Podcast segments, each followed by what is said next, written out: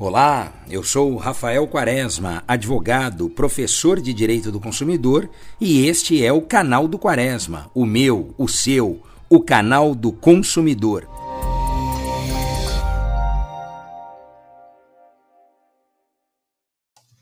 Fala pessoal, começando mais uma semana e aí vocês já sabem, podcast no ar.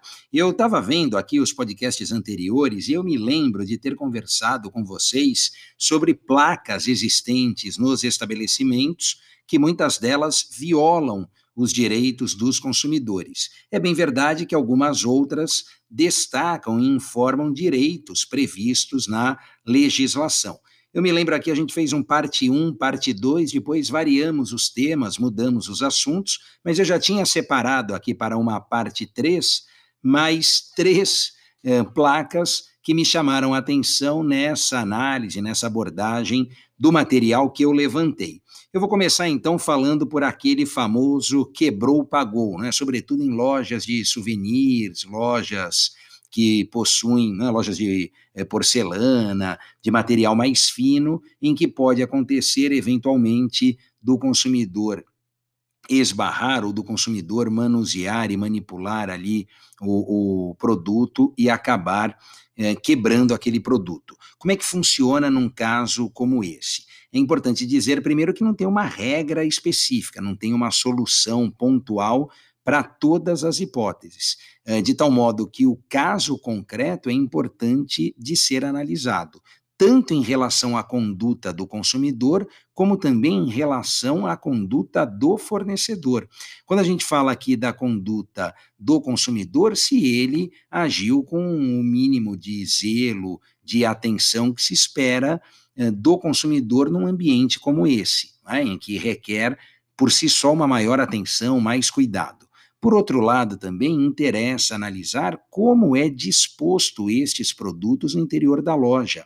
E aí sim analisar a postura do fornecedor, se, por exemplo, há um mínimo de espaçamento necessário para permitir esse manuseio, se os corredores, né, as prateleiras ali têm um, um distanciamento mínimo que permita esse trânsito dentro da loja, e, claro, essa eh, análise, portanto, de como os fatos se sucederam. Com isso, eu quero responder a você que, em algumas situações, o consumidor que quebrar o produto pode sim ter que pagar por ele, como também em outras situações que o consumidor quebrar o produto, essa cobrança pode não se mostrar cabível, não se mostrar pertinente no caso concreto.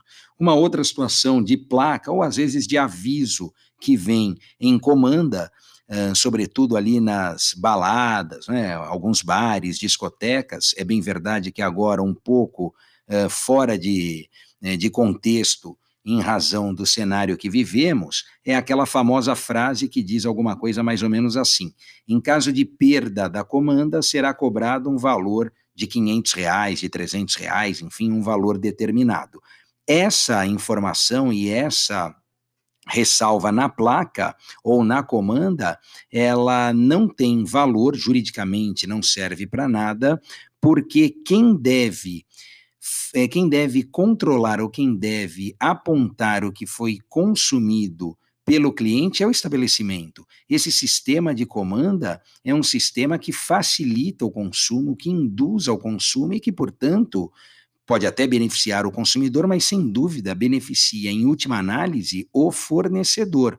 Não é à toa que em outros uh, locais, né, se a gente analisar a Europa, Estados Unidos, a lógica é inversa. Primeiro o consumidor paga, depois ele consome. Então ele paga o refrigerante, paga a água, paga a cerveja e depois entrega um produto para ele. Aqui não, aqui a coisa é feita de forma diversa para que o consumidor consuma bastante e depois ele pague ao final com o fechamento da comanda. Agora, essa perda da comanda não pode fazer com que ele seja obrigado a pagar por um consumo que ele não contraiu, por um consumo que é fictício.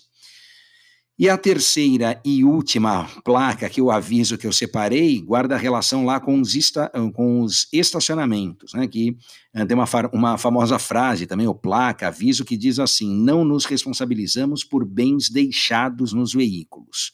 Uh, é também algo aqui relativa ou que merece uma atenção especial, sobretudo por parte do consumidor, porque nesse aspecto relacionado aos, estacionamentos, o que cabe ao consumidor é declarar eventual uh, bem, eventual objeto de valor que ele tenha deixado no interior do veículo. Por exemplo, notebooks, uh, uh, computadores, é?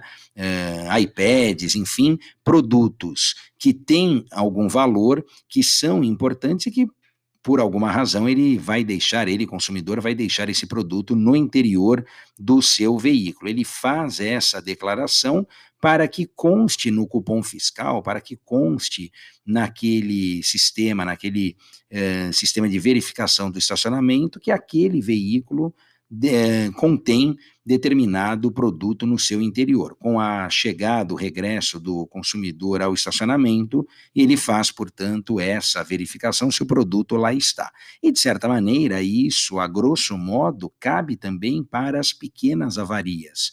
É bem verdade que aqui o estacionamento deve fazer prova desse é, né, do estado em que recebe o carro. Por isso que a gente vê aquelas câmeras em muitos estacionamentos na entrada é, do, do, do, do estacionamento, justamente para registrar como o veículo lá chegou, para depois não falar, ah, mas o carro né, foi, a colisão foi aqui, bateu ali. Não, eu tenho as imagens, eu tenho exatamente o momento em que eu recebi o carro e como o carro chegou para mim ali no estacionamento. Então, nesse aspecto é importante também alertar o consumidor para que ele né, se antecipe a eventual problema e já informe no, no início da, da, da entrega do carro, ali no, no estacionamento, que de, determinado bem está no interior. Eu falo aqui, é, falei desses, mas pode ser uma pasta de trabalho, alguma outra coisa que ele queira relacionar ok?